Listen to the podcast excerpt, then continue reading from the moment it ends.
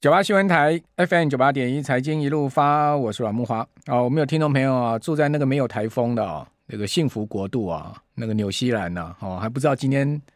台湾是台风放假。那个纽西兰我去过一一次采访哈，那住了二十天了，在奥克兰哈。这个纽西兰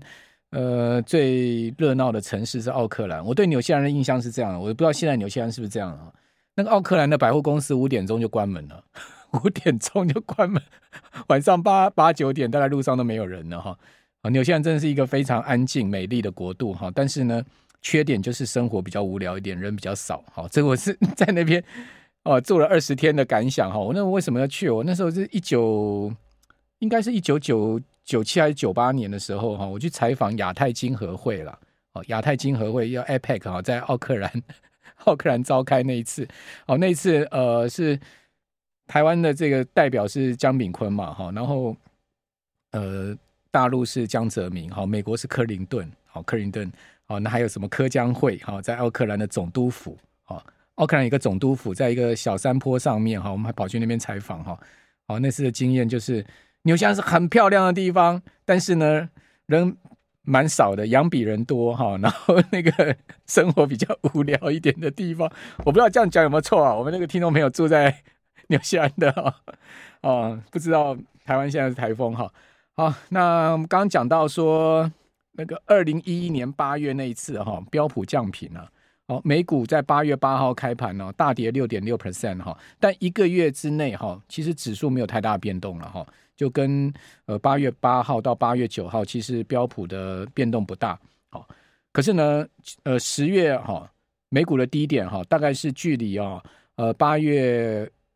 八号起跌那个时候哈，再跌了差不多有十趴左右，好，就是波段美股总计了哈，这个降平前后大概跌最深跌十 percent，台股不是哦，台股的冲击是前一天哈，八月四号，哦，跟这次一样嘛，哦，这次亚洲股市也是先被冲到嘛哈，那台股八月四号的收盘是八千三百一十七点，八月五号那一天呢，收盘收多少？收七千八百五十三点。哦，一天跌掉四百六十四点，哦，跌幅是五点五 percent。哦，台股呢，并不是啊，哈，呃，这个就就就跌了这五五点五趴就算了哈。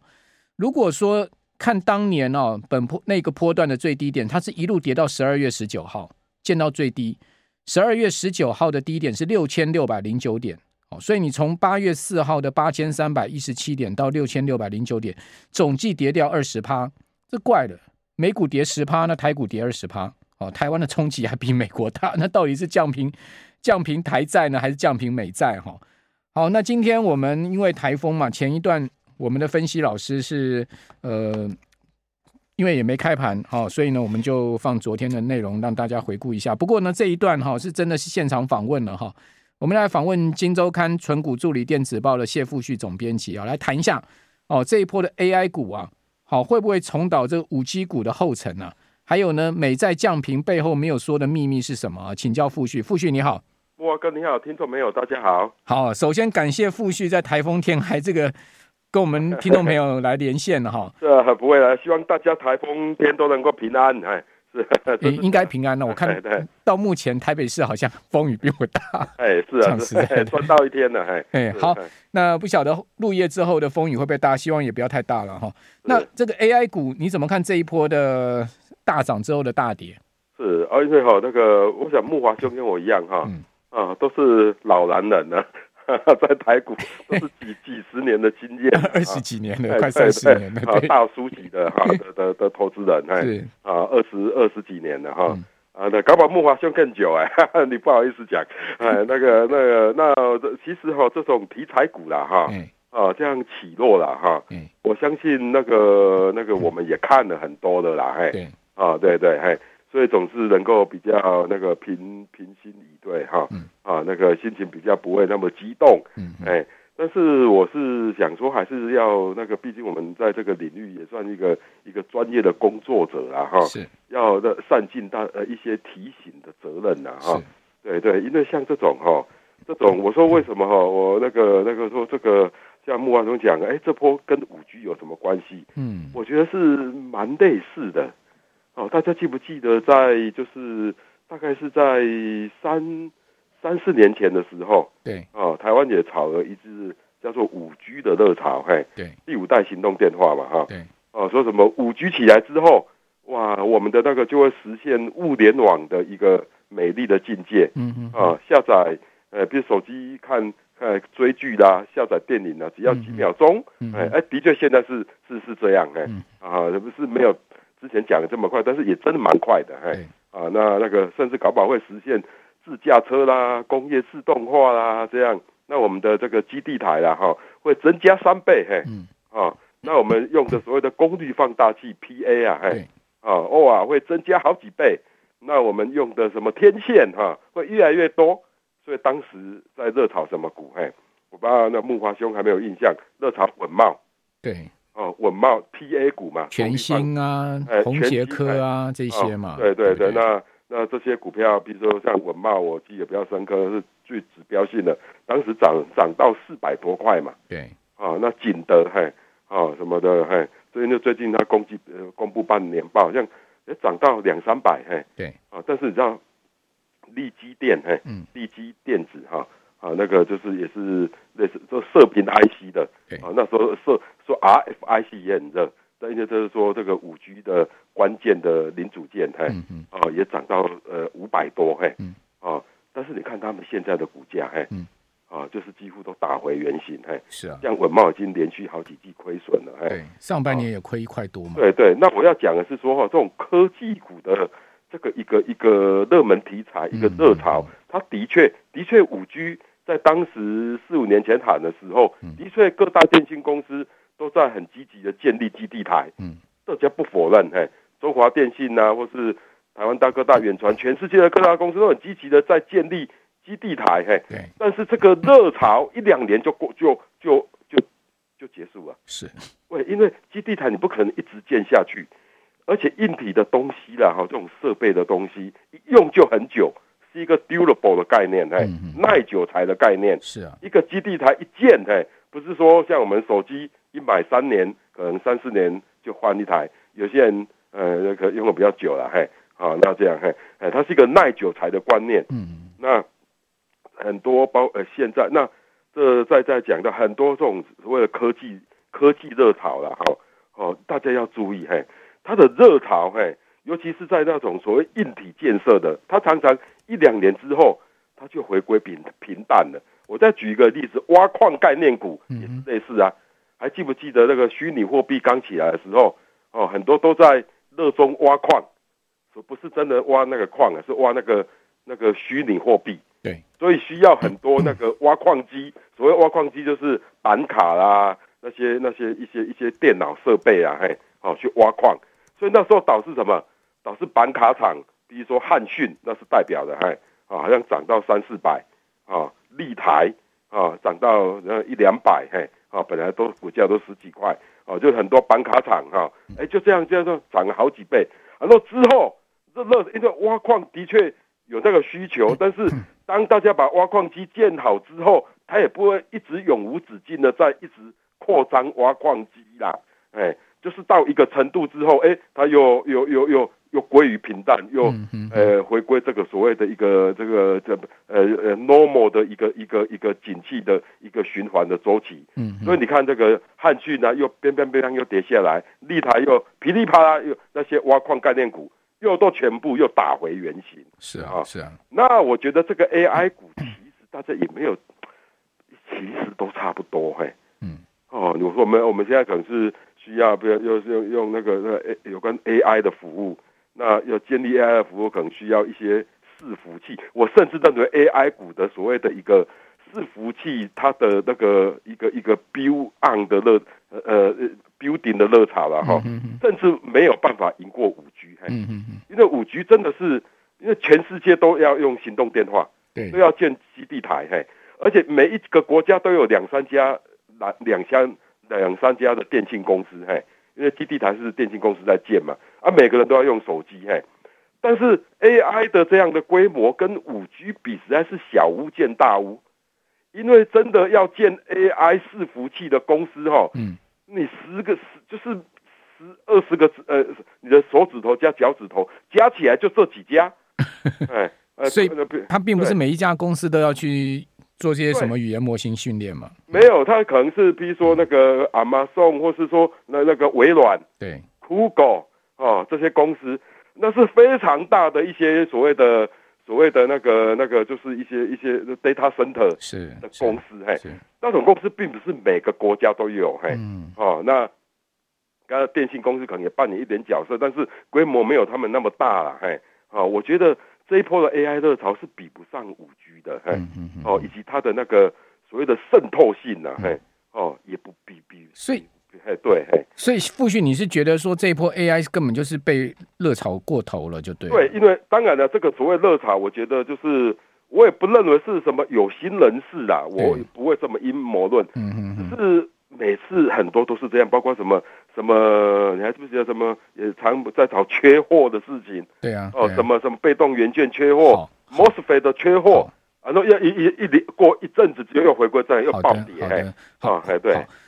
刚才有听众朋友在问说啊，这个房地美、房利美哈被这个惠誉降平哈，会有什么影响？这等一下我们来跟大家讲哈。我们这边先休息一下，等下回到节目现场。九八新闻台。FM 九八点一财经一路发，我是阮慕华。好，刚才富旭讲到说这个 AI 股哈，最近就是这个爆炒店哈，那爆炒的结果呢，后面暴跌哈。你看到伟创啊，从这个最高点的一百六十一块半哈，一路下杀到昨天收盘一百二十一哈，这个一波段下跌跌掉四十块，而且呢，它是在被关紧闭关出来之后大跌的哦。这个就很妙了，对不对？关紧闭的时候没大跌，关出来大跌，对不对？很多人都以以为说关出来之后要大涨，结果你错了，它反而大跌。好，这有心的资金呢，在背后其实有某种情况的利用反市场心理在操作了哈。那因为呢，很多人没有戒心啊，认为说纬创还要再大涨，AI 股还要再大涨，哈，就认为这个呃这个涨势不发一一发不可收拾的情况之下，很多人。没有经验的人，好当冲也好，或者说呢大量用融资买进也好，所以导致了违约交割。哇，这昨天违约交割金额，尾创哈高达四千八百六十五万了哈，这已经是变变成是交易所上面必须要这个揭露了哈。为什么违约交割其实不是每档股票都要揭露？就是证券商对交易所申报违约，不是每一档股票都要揭露。它的原则是呢。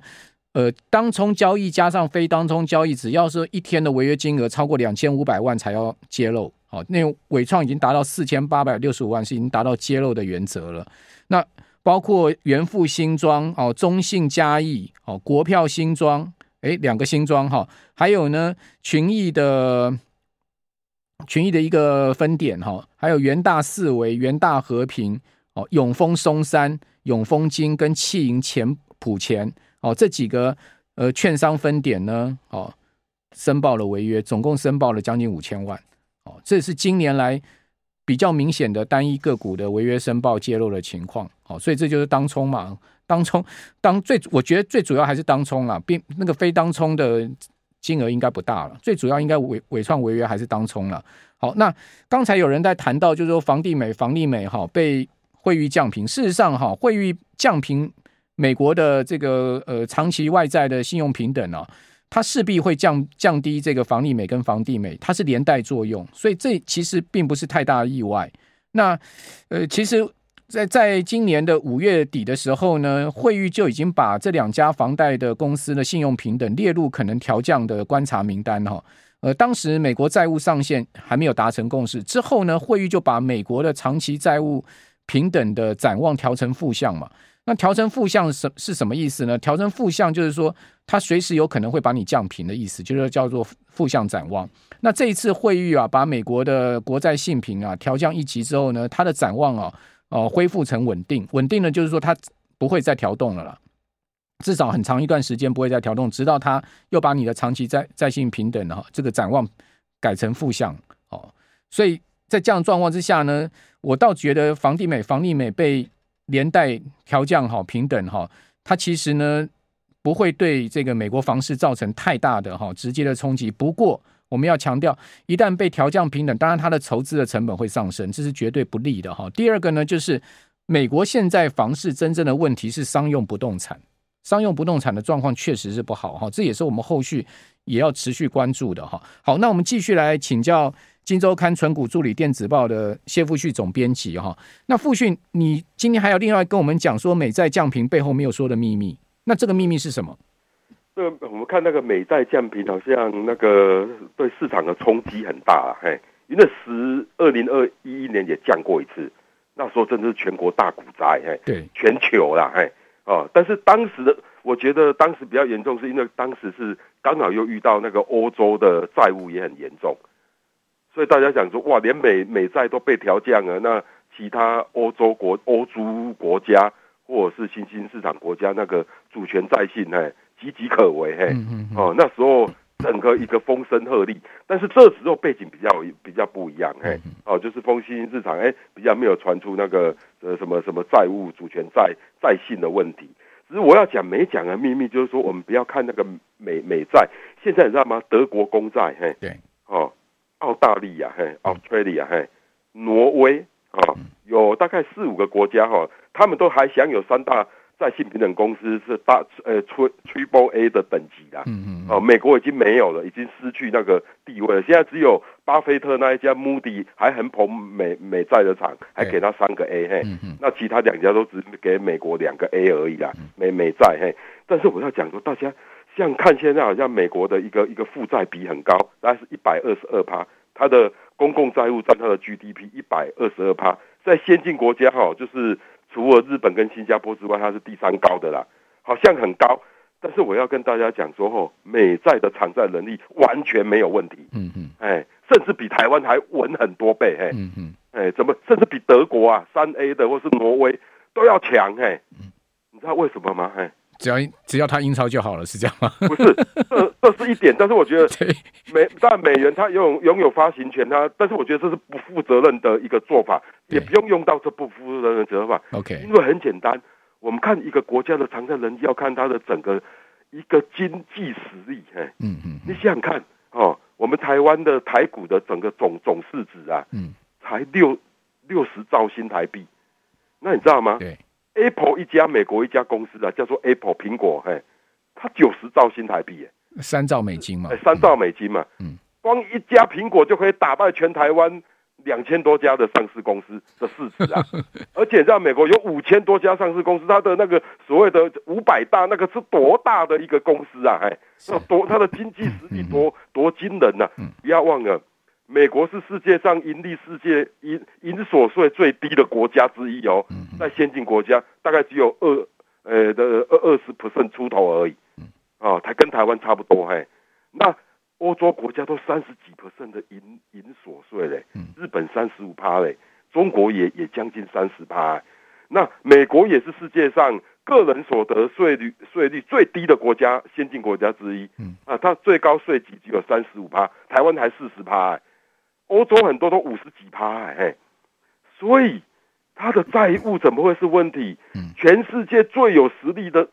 企业都在美国，美国也拥有全世界最多的富翁，哎，他只要稍微调高一下营所税一两趴，只要稍微调高一下个人呃那个